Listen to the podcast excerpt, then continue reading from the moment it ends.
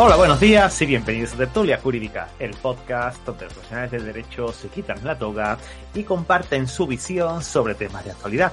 Querido, querida oyente, mi nombre es Ángel Seidedos, soy el director de este programa y hoy venimos a hablar de un tema muy, pero que muy, muy interesante que está muy a la orden del día y de hecho creo, creo que si todo esto sigue, toda la economía sigue por el camino que, que está llevando, eh, se va a escuchar mucho hablar de ello. Y además va a llegar seguramente algún asuntillo de estos al despacho. Y bueno, pues para ello he traído aquí unos amigos, unos compañeros que saben muchísimo del tema. El tema es si el concurso de acreedores es una verdadera segunda oportunidad. Y para ello, pues me he traído a Vicente Hernández de Alba, Jessica Ventín, Paloma Valiente, Pablo Tormo y a Itoñi Herrero Escudero. Chicas, chicos, muy buenos días. Hola, buenos días. Hola, buenos días. Estábamos comentando este récord, eh, aparte de otros menesteres, eh, que, que, si el concurso de acreedores, ¿cómo había venido esto? ¿no? Porque, claro, mmm, hablamos del concurso de acreedores, de la segunda oportunidad, puede llevar un poquito a pensar que hablamos de la segunda oportunidad como tal. Pero bueno, el amigo Vicente ha empezado a desarrollarlo, que por cierto, ya en Valencia, mmm, como siempre, como siempre que grabamos a esta hora, eh, ya está oscureciendo y aquí todavía en Sevilla vemos que hay demasiada luz, bueno, sin hablar de Galicia, porque Galicia ya ni te cuento. Cuéntanos un poquito, Vicente, por dónde, por dónde íbamos y por qué hayas propuesto este tema tan interesante. No, a ver, yo eh, propuse el tema en tertulia porque, eh, claro, después de la reforma, es cierto que se han eliminado muchas cosas, pero segunda oportunidad, pues como, como todo, pues depende.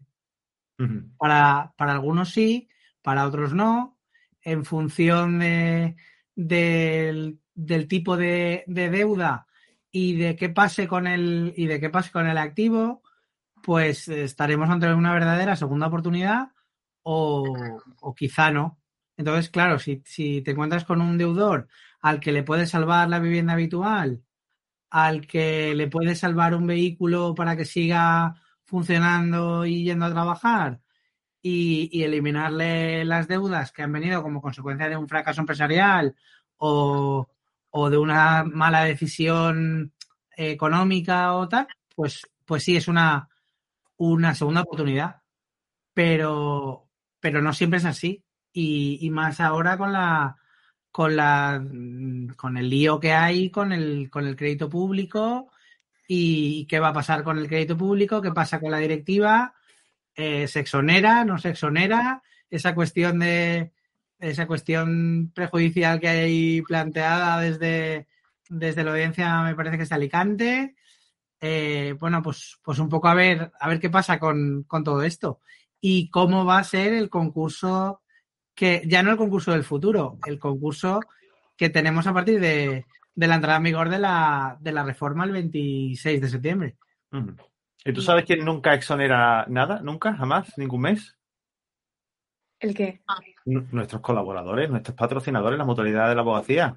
Esos jamás, jamás, jamás me exoneran un mes una cuota, pero cuidado, contento. Contento de que de, de, de pagarles, porque es que además ya sabemos que toda la pasta que le damos a la mutua, al final, la mutualidad, al final, pues repercute en, en, todos los mutualistas que somos todos, ¿no? Los que estamos dentro de la estructura y que nos beneficiamos y nos vamos a beneficiar en un futuro de, de la jubilación y también nos vamos a, beneficiar de, de, todas las prestaciones que tienen, por, no, sé, si la paternidad en mi caso cuando la tuve hace un año y pico, o no sé, o bueno, o cuidado, el otro día estuve eh, en, una, en un mutuaverso de los que de los que hacen todos los meses, el día 26, si mal no recuerdo, de, de octubre, y, aparte de que hablamos del metaverso, que fue una, una pasada, eh, estuvimos comentando sobre, sobre el tema de que una cosa que no hablamos mucho, ¿no? Y es que nuestras parejas pueden estar eh, como ahorradores en la mutua, siempre cuando estamos casados, obviamente, o parejas de hecho, y también los trabajadores que tenemos en el despacho que no son abogados. O sea, que eso es muy interesante que lo tengáis en cuenta. Todos los que estáis aquí, que, que, estéis trabajando por cuenta ajena, que estéis colegiados, que sepáis que podéis ser mutualistas, podéis tener estos, estos planes de ahorro y de inversión y que le pequéis un ojo. Y volviendo al tema, como ellos son los que patrocinan esto, pues hay que nombrarlo, no, no lo toméis a mal, ¿vale? Vicente, sí.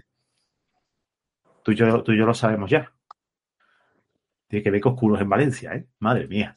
me da hasta miedo salir a la calle. Yo me quedaba ya esta noche en el despacho, Vicente. En Barcelona también, ¿eh? Sí, ¿no? Es que tú no tienes la ventana al lado, Paloma. Yo sí, yo sí, tengo aquí un ventanal al lado. que, no, se ve. Que, no, se ve, no se ve. Pero lo veo yo. también estoy de lo que dice Paloma, ¿eh? Sí. Sí. Ah, claro, es verdad que, Toñi está en, en, Barcelona también, es cierto. Sí. Y bueno, y Pablo está metido en un búnker. Pues, sí, yo. no, quiero, no quiero vivir. bueno, eh, eh, Paloma, tú desde tu despacho decidir, porque claro, tú tienes mucha estructura y tú, y tú tienes mucho. mucha, mucha tampoco, pero sí bueno, que. tienes movimiento. tengo movimiento, tengo movimiento. ¿Cómo lo ves? Yo el tema de la segunda oportunidad lo veo complicado. Y un poco bastante de la misma opinión que Vicente. También, bueno, también soy administradora concursal ¿cierto? Y, bueno, el tema de administradores concursales, eh, bueno, la verdad es que con la reforma estoy muy contenta desde que se ha pasado de, no tanto de la reforma de la ley concursal, sino de la ley, por el tema de la competencia de los juzgados de primera instancia, que ahora ya no son competentes, sino que son solo los mercantiles. Eso ha sido un avance abismal eh, entre otras reformas que han habido también, con la supresión también de la mediación que comentaba eh, también antes de la grabación mi compañero Vicente, pero el tema de que se haya profesionalizado ya y se haya marcado los mercantiles como únicamente los competentes, hemos avanzado yo creo que mm, muchísimo en todo el tema mercantil, incluso también para las personas físicas, porque lo necesitábamos, o sea, es ahí un cuello, o sea, un cuello de botella que se hacía en todos los concursos cuando llegaban a, los de primera instancia, que es que no se avanzaba, o sea, es que ni porque fueras abogado del deudor, ni porque fueras administrador concursal, es que era imposible, o sea, acabar con los concursos. Ha sido una descarga muy grande. Yo trabajo en una instancia de instrucción y aquí eh, lo hemos notado. No tanto porque, pero mm, se ha notado, porque quitarnos esos concursos que teníamos ahí de las personas físicas es un alivio para nosotros también. Se hacía bola esos procedimientos con tantas secciones, era algo que casi nunca se avanzaba y costaba mucho em, profundizar en el tema. Hmm. Nosotros siempre la verdad es que intentábamos huir ¿eh? de los de primera instancia, o sea, incluso ya en las mediaciones que sí que pasábamos por, o sea, por notaría, por el tema de que no eran autónomos en el momento en que era, o sea, no eran empresarios las personas físicas en su momento, pero en el momento en que nos teníamos que ir ya a los mercantiles, o sea, buscábamos la competencia como fuera del mercantil para desviarlo a, los mercantiles, pero ahora sí que es verdad que, se ha visto eh, una barbaridad el avance. Pero en ese sentido, aún así, una segunda oportunidad como tal, para llegar, o sea, ya el camino para llegar es desastroso. O sea, lo que te puedes encontrar para llegar hasta la segunda oportunidad es desastroso. Encontrarte profesionales buenos en el camino es difícil. O sea, los hay, a ver, los hay los, pero encontrarlos es complicado. Plataforma Paloma, no comentábamos, o sea, desde fuera lo digo, ¿vale? Eh, cuando se, se, ha modificado esto en tantas ocasiones desde el año 2015 Mm, se hacía siempre, o sea, el concurso era intentar salvar la empresa. Sí. Siempre se ha hecho desde, esa perspectiva, pero nunca se ha conseguido. Y mm, sí, sí, nunca se ha conseguido, no me, no me digáis. Jessica. Eh, yo discrepo en lo de que la finalidad de la, de la ley concursal sea el salvar los muebles de la empresa. A la vista está que hay un montón de economía doméstica que se ha dedicado a ir a concursos de acreedores express para eh, no pagarle pues a, X deudas que existen por ahí. O sea, esa era una práctica habitual. Había despachos que se publicitaban precisamente con esa. Esta ha sido la, mala praxis al final que ha ido derivando a esto, pero precisamente por todo el colapso que ha habido de, juzgados, de la ley, incluso de cómo ha estado, de cómo se ha ido derivando hacia, hacia ese camino. O sea, yo creo que, a ver, eh, eh, un poco la, la, directiva, o sea, lo que pretende la directiva, lo que pretende la ley concursal, o sea, lo que tú, lo que tú apuntabas, o sea, yo creo que todo lo que hay detrás de, de, la ley concursal en sí, ya desde el punto de vista de empresarial, efectivamente, o sea, está pensado para precisamente reflotar a, la empresa. O sea, no está pensado para que llegue el empresario o la empresa eh, en, ya cuando tienes que ponerle el oxígeno para salvarlo. O sea, no, no, está pensado para en ese momento, sino está pensado para todo lo que ahora se está potenciado el preconcurso. El preconcurso mm, ahora es lo que se está potenciando, pero antes también existían esos mecanismos. Lo que pasa es que no se utilizaban. O sea, sí, eh, no, estaba esa mentalidad. Volviendo a, ese, a ese punto ¿no? que habéis comentado, ¿no? Vale, hemos dicho que esa es la idea inicial tal, pero que bueno, que como siempre, aquí, aquí hay muchas mentes, mentes privilegiadas que, que ven el negocio en, otro, en otros puntos, ¿no? Y, y, lo consiguen aplicar porque pues no, no sé, pues se puede aplicar y para eso, y, y para eso está, ¿no? La culpa es del legislador por legislar una medida empresarial para economías domésticas. Es decir, la, la idea, eh, la, la, cosa es que el, el Manalo el que... y Luisa que han pedido eh, créditos y que han pasado una situación mala, pero que no, han, no se han dedicado en su vida a tener un negocio, no pueden someterse a un concurso de acreedores, porque la finalidad de la ley concursal es precisamente ayudar el Fresh Start, que se llama. Es decir, una nueva oportunidad o para volver a empezar, si hay un fracaso, esto viene de América, de los fracasos, que es verdad que en América se puede efectivamente fracasar y volver a tener un negocio y triunfar a lo más grande, pues se venía de esa idea. Pero estamos hablando de, de negocios, estamos hablando de, en todo caso, de autónomos. Profesionales, no, claro, no sería la, claro, la, la palabra. No yo, por ejemplo, he sido administradora, he estado en el lado de los deudores, mayoritariamente, siempre empresas, y luego he sido administradora concursal, de la que ya me voy a quitar porque la experiencia ha sido bastante, bastante mala, de un matrimonio, por ejemplo. Y volvemos al mismo, jamás han sido, eh, no han arriesgado su patrimonio, no necesitan un fresh start. Vamos claro. a ver.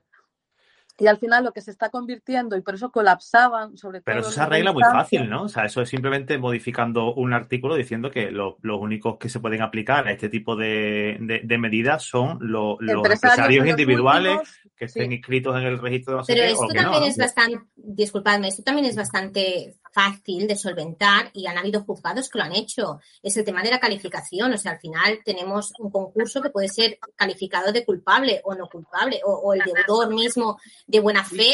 Lo que pasa es que. Tienes, tienes, tienes, ahí a Toñi, tienes ahí a Toñi que, que está en el juzgado y, y, y, nosotros, si mañana me entra un asunto, yo a mí no porque yo no los llevo, ¿no? Pero si a Jessica, a Pablo, a ti o a Vicente, cualquiera de ustedes os entra un asunto de esto, lo cogéis, lo compráis y lo metéis. Y después sí, pero, que se encargue el juzgado de decir si procede El o no procede. asunto no es cogerlo, o saber, si entra ahora, lo, lo cogemos y van al mercantil, porque como la reforma ya está sí, hecha. Sí, bueno, hablamos, hablamos, de, hablamos, de, hablamos de, que, como siempre, los políticos meten los hocicos en, la, en las cosas a los que no tienen ni puñetera idea. O sea, esto claro, es siempre o sea. Sí, ese es el problema, que, que nos ponemos a legislar y la legislación concursal es la misma para una empresa del IBEX que para una gran empresa que para, que para la charcutería de Paco, SL. Claro. Y, no, y no es igual. Y que o sea, el procedimiento no es especial es el general, el que va a ser el general, que es el que dicen, el de microempresas. Porque al final sí, lo que pasa es que el entramado vale. que tenemos es enano y bueno, vale, pero vamos, vamos pero vale, vamos a abrir el melón de, de la, la microempresa, microempresa, ¿vale?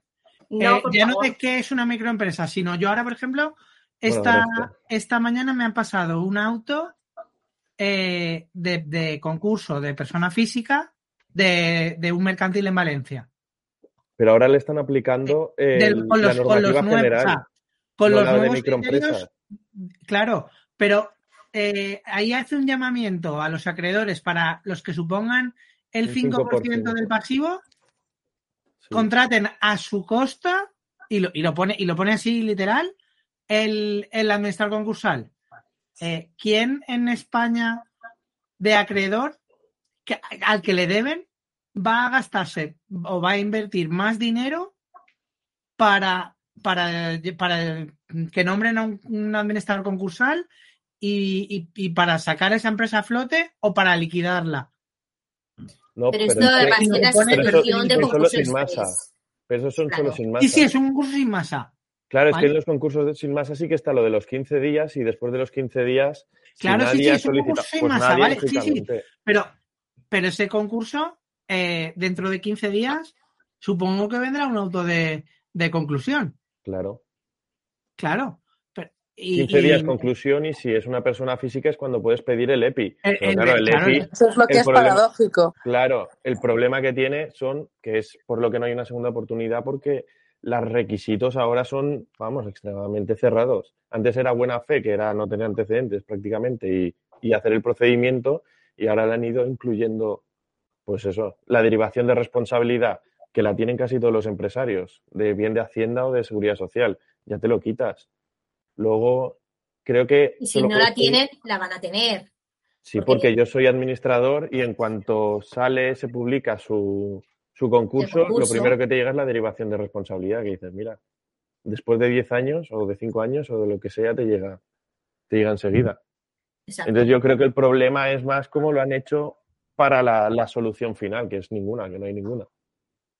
E incluso cuando hay plan de pago, yo lo estaba mirando y es que el plan de pago yo creo que es prácticamente cuando no quieres eh, liquidar los bienes que hay activos de una persona física, los problemas que va a haber para el plan de pagos es increíble. Claro. Porque es que no liquidando tienes que acabar pagando, vamos, todo. Porque dicen que tienes que pagar los mismos créditos que si, que si se liquidara el, activo. Y, y el problema de la vivienda habitual. Claro. ¿Nos quedamos la vivienda habitual? ¿No nos quedamos la vivienda pues habitual? Pues dependerá del valor que tenga la vivienda habitual. Y si tiene hipoteca o no tiene hipoteca. Claro, si no, es que va a Si tiene hipoteca, casi sí te la vas a quedar. Si no tiene hipoteca, ya veremos. claro, y si, no tiene, y si tiene hipoteca y le queda 20.000 euros y vale el piso 120, ¿cómo le dices tú a los acreedores no lo vendas o no lo liquides? Es que no, nadie te va a aprobar el plan de pago. Es que realmente el, el es que el de acreedores... también tiene opinión ahí. y puede decir, no, no, yo estoy al día de mi hipoteca y, y, me, y, y, la sigo pagando y del resto pido la exoneración. Pero eso al final es como un alterar los créditos que tú quieres pagar. Claro, es que no puedes hacerlo porque... indirectamente estás alterando el orden de los acreedores. Ya, ya, ya. No, porque ahora si tú mantienes los activos, puedes proponer un plan de pagos, pero el plan de pagos tiene unas condiciones y es de todos los créditos no exonerables. Hay exonerables, que Sí, pero ahí en el plan de pagos se tendrá que ver cómo evoluciona, ¿eh? Pero sí, si eso tú, exacto, si tú tienes, o sea, si tú puedes llegar a demostrar que, eh, bueno, que es el, el requisito este de que estés haciendo un sobreesfuerzo económico. Si tú con tus ingresos puedes llegar a, a, demostrar que estás haciendo un sobreesfuerzo económico cuando estás proponiendo tu plan de pagos, que es lo que se, lo que se suponía que tenías que demostrar en, el periodo de la mediación concursal. Eh, que, que, bueno, que era totalmente ficticio, ¿no? Pero ahora, si tú lo acabas demostrando en ese plan de pagos que tú presentas y se te aprueba, entiendo que aunque tú estés proponiendo un plan de pagos que va a ser mensualmente de 50 euros, se te tendría que dejar aprobar ese plan de pagos, porque es el sobreesfuerzo económico que tú puedes llegar a hacer con todas las deudas ahí metidas. Es que se podrían, podrían impugnar los acreedores sí, en el caso sí, que yo te digo. Pero a, ver de qué te que... pero a ver qué te proponen. Claro, es que ahí deja como conceptos muy generales de. Sí, efectivamente, se tendrá que que Es que hasta ahora, o sea, con la, con la normativa anterior, a veces se ha estado, entre comillas, o sin comillas, abusando de, de las quitas y de las esperas, ¿no? Una quita del 90%. Y entonces, claro, una quita del 90% es que los acreedores ni vienen. Bueno, es lo que digo, se estaba abusando de los planes de pagos ficticios en las mediaciones concursales que, mm, bueno, es que tú recibías, bueno, tú enviabas como, media- como mediadora concursal eh, los planes de pagos y es que ni te contestaban ya ni los acreedores ni nada porque, Claro, o sea, yo tuve. ¿para qué? Yo, yo de todos los que he hecho, solamente he tenido. En, en el primero, vino, vino un representante de una entidad bancaria para ver qué era eso. Y me lo dijo así. Porque sería al cual. principio. Sí, sí, en el, sí, sí, al principio. Claro, al inicio. Que vino y me dijo, he venido solo para ver qué es esto. Claro. Y porque, porque es, es el primero que entra en mi, en, en mi oficina y quiero, y quiero ver, eh, quiero ver esto de qué va. Pero vamos, voy a votar que no. Bueno, pero también es verdad que si hubiera funcionado, que era el objetivo de la mediación concursal, al menos hubieran cobrado algo, en algunos casos. En algunos en casos, algunos sí. casos. Hombre, En también tenían la posibilidad de proponer alternativas. Porque yo también me he encontrado en, exacto, proponer alternativas y que yo también me he encontrado después en concursos de deudores que, fíjate, han llegado al, bueno, al mercantil porque llegaban al mercantil y en el mercantil no se ha, o sea, no ha seguido evolucionando el concurso porque ese deudor se entendía que tenía capacidad económica para asumir los créditos, con lo cual el concurso se archivaba. Claro.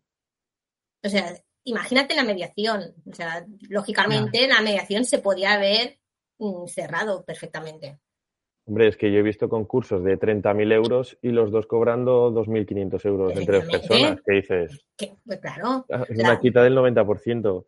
Claro, por eso, Hay alguno que te conteste y te dice, hombre, pues tienen capacidad. Que es, que es, donde iba Jessica, en el sentido de eh, hay casos y casos. Entonces, eh, yo creo que cuando nos llega, al menos cuando llega un cliente a mi despacho y me dice, o sea, y tú, incluso yo como abogada, me entran temas que, que es lo que, que, de donde salió este asunto, ¿no? O sea, la tertulia en el, en el WhatsApp de, oye, ya un cliente con miles de embargos trabados, eh, con una, con un, con ingresos mensuales de mil euros, o sea, se tiene que ver qué ingresos tiene qué capacidad económica tiene para responder, o sea, qué ingresos, eh, qué embargos, eh, qué ejecuciones, o sea, en qué momento estamos, qué activo, qué no, o sea, se tiene que estudiar un poco y ver si realmente ese procedimiento es adecuado o no y ver si al final de todo el, o sea, de los años, porque al final esto es que dura años y se tiene que saber que dura años llegar al final, porque no es aquello que digas, no, no, es que te vas a meter y sí, sí, es que usted va a conseguir el perdón de sus deudas. Señor, seguro, seguro, usted lo va a conseguir y lo va a conseguir mañana. No, no se equivoque, mañana no lo va a conseguir. Lo va a conseguir en todo caso y veremos de aquí mm, un año y medio y dos años, bueno, quizá ahora en el mercantil, a lo mejor en el mercantil, dos años. A ver, pero yo también os digo, eso pasa con todos los asuntos. Tú una vez que presentas claro. pero, pero yo me he encontrado con, o sea, como administradora concursal en asuntos que me venía llorando el deudor que llevaba pagando cuotas mensuales de 90 euros porque el abogado le había prometido que mensualmente. o asociación. Vale, sí, o, no tan abogado. bien, Ángel, más bien yo, yo me tiro aquí, me, tiro aquí. Oye, el que quiera, aquí estamos nosotros para. Si, si, os habéis sentido ofendidos, aquí estamos el grupo de los que estamos aquí y, y cuando queráis hablamos. Exacto. O no tan abogado que, que, le había prometido que nada, que es que esto en dos años eh, lo solventaba pagando 90 euros al año. y que Pero que él seguía pagando, ¿eh? Al mes, ¿no? Al mes, ¿no? Ay, perdón, perdón, sí, sí. Al mes. Pero que él seguía pagando, claro, hasta que se acabara el procedimiento. Y el procedimiento llevaba ya como tres años, ¿sabes? Eso es todavía no había entrado créditos y que lo empiezan... al concurso. Es muy favorecido. claro. A ver, como modelo de negocio mola, ¿sabes? Claro. Como, comercial. Es, de puta madre, es que, que, que, que consiga. Ahora, como solución para el cliente, sí, y yo te digo, mira, es que te voy a, te voy a solucionar esto por 90 euros al mes hasta que se acabe. ¿Cuánto se acaba? No suele tardar mucho. claro. es que el problema es que luego se sale en redes sociales o por ahí diciendo hemos conseguido esto en seis meses. Y claro, la gente se le viene el signo del dólar a los ojos. Echa cuenta y dice, en 90, seis meses soy nuevo. 90 pavos, a, seis meses son 600 euros, ya lo sacaré de algún lado. Pido un préstamo, pido un préstamo y que entre, lo saco todo. Cojo una tarjeta, una tarjeta Que eso me ha pasado. Cojo una, tarjeta, una tarjeta revolving, saco, saco el dinero, se lo doy una a la clienta y luego los pongo de pidió- acreedores en el concurso. Sí, sí, tal cual, ¿eh? Yo Ah, tenía mía. una que pidió varios, varios préstamos porque decía que lo iba a hacer, pero encima se lo hizo pedir a su hija y a un amigo para que le dieran ahí el dinero. Y dice, claro, como luego se lo pagan a, a mi hija, y le digo, ¿pero quién le va a pagar a tu hija? ¿Y no "Esto es estaban metidos exonera". como acreedores la hija y...? No, porque yo no se lo he llevé. encontrado. Yo Ah, no se lo vale. llevé. Le dije que buscara. Qué desastre, de verdad. Y, y todo Está- esto, sí, sinceramente, mm, aquí hay un problema de raíz, ¿sabes? Un problema de raíz cultural. Y, y es que la gente pide préstamo porque el banco te lo pone muy fácil. O sea, yo, a mí no para, yo cada día que entro en el banco me, da- me dan más pasta. Me dice, hoy tiene 7.000 pavos, mañana tiene 27.000 euros, mm, en un clic. Mm, O sea, te lo ponen tan fácil y luego con un tipo de interés del 7%, un 8%, y te vas al, al Mercadona de turno, no, Mercadona al, al Mediamar de turno y ves la tele, 595 euros. A pagar en 12 meses sin intereses. Ostras, pues mira, pues un tarjetazo, toma. Toda la, toda la- y cuando te quedas te bancos una pelota que flipa, los, vamos. Los bancos se han controlado ya mucho porque han llevado mucho encima ya con los concursos. Yo creo que es más, eh, la publicidad de los minicréditos. Los minicréditos dañaron el tejido económico de muchas familias a niveles brutales, porque todo parece tan fácil que luego van acumulando, acumulando, acumulando. Claro, pero, pero es un problema, eso es un problema de educación en la casa, ¿sabes? Yo, yo en mi casa, en mi casa nunca se ha, se ha hablado de eso. O sea, si, si no podíamos ir a, a vacaciones, pues no se pedía un préstamo. ¿Por qué? Pues porque no se tenía. Nosotros nos hemos quedado en mi casa viviendo un montón de años sin puerta, sin armario y, prácticamente con el coche medio destrozado durante un montón de años porque mis padres compraron una casa y no podían hacer, hacer frente a esto. Ni se les ocurría ir al banco a pedir, a pedir un millón de pesetas para comprar un préstamo o hacer algo, ¿no? Y como últimamente, al menos me parece, ¿no? Que, la, la educación, ¿sabes? La educación, no me lo dicho, la, la cultura de la inmediatez. Eh, tienes un iPhone, eh, 1.200 euros, pegas un tarjetazo, tienes el iPhone encima nuevo, pero bueno, ya lo pagaré, eh, total. Y, entonces yo creo que hay un problema de educación y, y, esto mm, no ha hecho nada más que empezar. Porque que yo sepa, bueno, aquí somos algunos de diferentes generaciones, pero más o menos eh, bastante cercanas, con, con nuestros padres no pasaba, ¿eh? Porque hay una cultura del lo fácil y rápido. El coche lo financias, el teléfono lo financias, todo es financiable, todo, hasta los muebles ahora salieron hasta como novedades de alquiler de muebles. Es decir, jugamos a, que todo ya no es nuestro. Y el problema es que se benefician más. tanta necesidad de comprar tanto como hasta ahora. Claro, bueno, yo recuerdo que mis padres cuando compraron la primera vivienda, eh, ellos llevaron de novios mucho, ellos me lo decían, nosotros salíamos con el SEA 127 a, dar un paseo, nos viajamos a por Sevilla y comprábamos una Pepsi para los dos y nos la tomábamos en una esquina. Ahora, claro, ahora, hombre, lógico, voy a ir reservado, me tomo una, una copa de Mochandon, me va la copa 200 euros, total, somos tres, pagamos a 70 pavos la botella, tampoco pasa nada, tú sabes. No me voy a privar de esto para su trabajo. Y ellos lo que hacían era para eso trabajo, para ahorrar, para dar una entrada y después quedar una hipoteca a 15 años. No nosotros, a hipotecas a 40 años, ¿sabes? Que también es verdad que todo es más caro, que también eso tenemos que, comprenderlo. Que tenemos más necesidades, porque, claro, el, Necesidades del primer mundo, Vicente. Sí, son, sí, sí, sí, son todas necesidades del primer mundo. Pero claro, eh, Netflix, Internet, teléfono móvil, son cosas que hace 30 años eh, no habían. Claro, pero aún así, aunque no hubiera ciertas cosas de suscripciones y tal, que lo puedo comprender, mmm, sí estaba el cine y sí estaban las salidas y los bares. O sea, bares había en España y ha habido toda la vida y siempre se sale a, comer. Las parejas no salían a comer como salimos ahora, que son todos los fines de semana. Te gastas 40 pavos como el que no quiere la cosa. Es verdad que también el euro ha llevado consigo a que el precio de las cosas no sean 40 euros, 4.000 pesetas, ¿vale? Eh, como, como viene a ser. Pero no sé, a mí me da la impresión de que somos nosotros mismos los que nos estamos metiendo en este, en este embrollo y en este problemón y, somos parte de nosotros la, tanto la necesidad de ponerle freno como... ¿Sabes lo que es peor, Ángel? Yo creo que una vez eh, estamos metidos, o bueno, o, la, o, las personas que se meten en ese bucle, porque al final se meten y se meten en un bucle, después buscan soluciones y además es que se quejan de haberse metido, o sea, se quejan de los bancos, se quejan de los que les han prestado los microcréditos, se quejan, pero de una forma bárbara, porque después tenemos este tipo de clientes que son los que son propios de la segunda oportunidad o de los de que te vienen, bueno, en plan de, pues no son clientes de segunda oportunidad, pero son el típico cliente pues que la, los créditos usurarios, o sea, bueno, intereses usurarios. O, bueno, otro tipo de reclamaciones, como reclamaciones de la ley de protección de datos. Bueno, hay miles de opciones que te puedes plantear a un cliente de este tipo, que no son claro, pero, eso, Y entonces, todos los clientes se quejan de que, que, si el banco les engañó, que si, oye, pero es que estos micropréstamos o lo que sea se contrata por internet. O sea, yo he sido quien me he informado, quien he querido acceder, quien he hecho esta búsqueda, quien he comparado. Hay miles de ofertas, hay miles de tarjetas. Hay, comparadores incluso. Exacto, tarjetas de Volving. Es que, o sea, yo tengo este tipo de clientes, pero también tengo clientes, o sea, los macro clientes, o sea, Estamos ahí. Exacto. Entonces, tanto defiendes a unos como defiendes a otros. Pero ¿no? verdad. Eh, Entonces, es un poco que dices, ostras, pero es que ahora te estás quejando de lo que tú mismo has buscado. Claro, es que eh, tenemos los seres humanos tenemos la, fea costumbre de, buscar siempre un responsable que no seamos nosotros. Esto, esto prácticamente en todo, ¿no? Eh, eh, yo no he visto el stop. El stop te lo has saltado tú, a ver, criatura de Dios, pero si lo tienes de, enfrente, si es que es un stop como, un piano de grande, ¿no lo has visto? Si esto lo tuviéramos bien interiorizado, los monitorios no existirían. Los monitorios estarían fuera. Claro.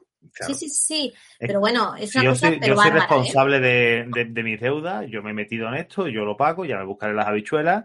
Mira, hay un libro de economía básica, que por si lo queréis echar un ojo, por si os interesa, más que nada, es una historieta muy, muy interesante. Eh, se llama eh, Padre Rico, Padre Pobre. El título quizás es un poquito mm, americano, es de Robert Kiyosaki. Os lo pongo en el enlace si queréis en los del programa. Yo lo leí habla, habla de la carrera de la rata. O sea, la carrera de la rata es la ruedecita esta típica de la rata, ¿no? Del, del hámster, que te metes hasta ahí, se lía a correr en el mismo sitio, inmóvil, sin parar de correr. Y eso es, digamos, el sistema económico en el que nos estamos metiendo.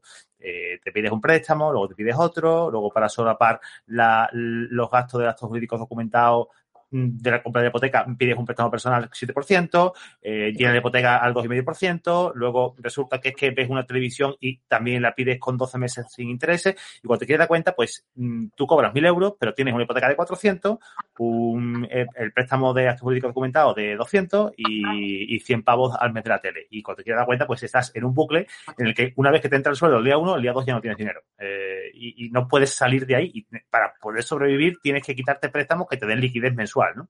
Eh, en tu flujo de efectivo. Está muy interesante. Ya os he destrozado el libro un poquito, pero la historia, la historia merece muchísimo la pena. Y ya por reconducir un poco el tema. Sí, a decir, vamos a volver de nuevo. Y es que esta gente o estas personas tienen más posibilidades de volver a empezar de cero, entre comillas, que realmente el que se la ha jugado y tiene unas deudas de empresariales increíbles. Y es que es más fácil que te quites 40.000 euros o 50.000 de micropréstamos y encima conserves tu casa que lo hagas pues después de haber generado pues riqueza, negocio o como quieras llamarlo. Ya solo por el tema de los créditos públicos, que normalmente la economía doméstica no suele traer ningún tipo de deudas de seguridad social, ni de agencia tributaria, ni de nada de eso. Entonces, poco más. Ya solo eso, el, el, de verdad que pueda ser un fresh start, pues ya es una ventaja competitiva muy, muy elevada. Claro, que, no es, que no es un volver a empezar, lo que les estás dando es pulmón para volverse a endeudar porque muchas personas, pues eso, cuando les explicas que solo puedes pedir una vez cada 10 años o cada 5 es como... bueno, hacen cuenta. Pero le, pero le da tiempo. Cuenta, ¿eh? sí, Me faltan nueve años. créeme, créeme que tuve, tuve, un cliente en Málaga de un tema de una herencia. Sabéis que yo únicamente llevo esto. Y, este hombre ya ha pasado por un... Creo que hablé con Vicente del, del asunto este, ¿no? que el hombre ya haya pasado por uno, un tema de una segunda oportunidad y tenía pues la sentencia y, no se le permitía aceptar la herencia siempre y cuando se le permitía aceptar la herencia, pero obviamente si aceptaba la herencia pues se revocaba toda la, todo el acuerdo, ¿no? Entonces, no sé si lo hablé contigo, Vicente, si mal no recuerdo, creo, creo que lo comentamos. Eh, y, estaba pensando en, el tiempo que le quedaba por volverse a enmarronar, ¿sabes? Es que esto, esto es una, esto es un cáncer de, la humanidad. Un modo de vida. Y un modo de vida, tú lo has dicho. Y esto va a seguir pasando.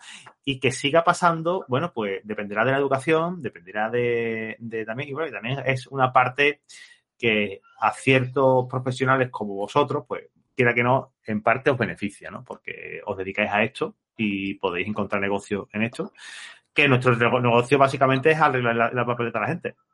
Sí, y luego yo quería eh, llamar, sacar un poco el tema, un tema, o por lo menos aquí en Galicia es verdad que se, se estila mucho, y es para los que seguro que no va a ser un fresh start, y son los hijos a veces de, empresarios, eh, de empresas fallidas, que aquí se acostumbraba mucho a poner al hijo como administrador. Y luego cuando fracasaba esa segunda empresa, iba, el hijo iba directamente a una sección de calificación importante y que al final en la mayor parte de los, de los casos salen condenados pues porque normalmente la contabilidad no es correcta 100% o porque se ha ido tarde. A ese tipo de perfiles no hay segunda oportunidad. O sea, aunque realmente la responsabilidad de tiene la. arreglar un sistema, al final se cargan toda la, toda la economía familiar por, porque van a, son culpables normalmente en la sección de calificación y por lo tanto ya nunca se le permite una segunda oportunidad. Cuidado con eso a, los que sois administradores de, de, sociedades y, y, estás ahí medio empresas familiares. Medio interpuestos, ¿vale? Pero lo digo porque el, el, administrador es el que acaba pagando el marrón. Ah, eh, podemos dejar este, este tema para más adelante porque la verdad que nos estamos pasando del tiempo muchísimo y, y la verdad que es un tema muy interesante, muy apasionante, pero el tiempo es el tiempo y los trayectos del coche duran lo que duran. Paloma, mm, proponemos otro tema nuevo para la siguiente semana. Hablamos de otra cosa, de, otra cosita por el grupo y lo promocionamos a ver si sale, ¿vale? Muy bien. Bueno, pues chicos, chicas, de verdad, muchísimas gracias por el ratito. Ha sido una pasada y creo que la audiencia y yo también aprendí mucho. Y, lo dicho, que nos escuchamos aquí dentro de, unos días, ¿vale? Muchas gracias, Ángel. y a todos. Muchísimas gracias a todos y a ti que nos estás escuchando. Darte las gracias por escuchar este episodio, por las valoraciones que nos dejas en todos los reproductores de podcast. Si nos has dejado una, una de hecho, una valoración, pues no la dejas. Si no nos la dejas, pues no la dejes. Que si te mola el rollo, compártelo con tus colegas, con tus amigos, con tus compañeros, con tu vecino. Si quieres darle por saco a, ese cliente que te debe una, una minuta y no te la paga, mándale el podcast, por si acaso, no sé. Para decirle, mira, que tengo amigos que son abogados y también y te van a meter en la cárcel. Venga, ya fuera de coña. Si queréis valorar, pues valoráis. Y si no, pues nada. Muchísimas gracias por estar ahí siempre. Y nos escuchamos la semana que viene aquí en tu podcast, en Tertulia Jurídica. Chao. Chao.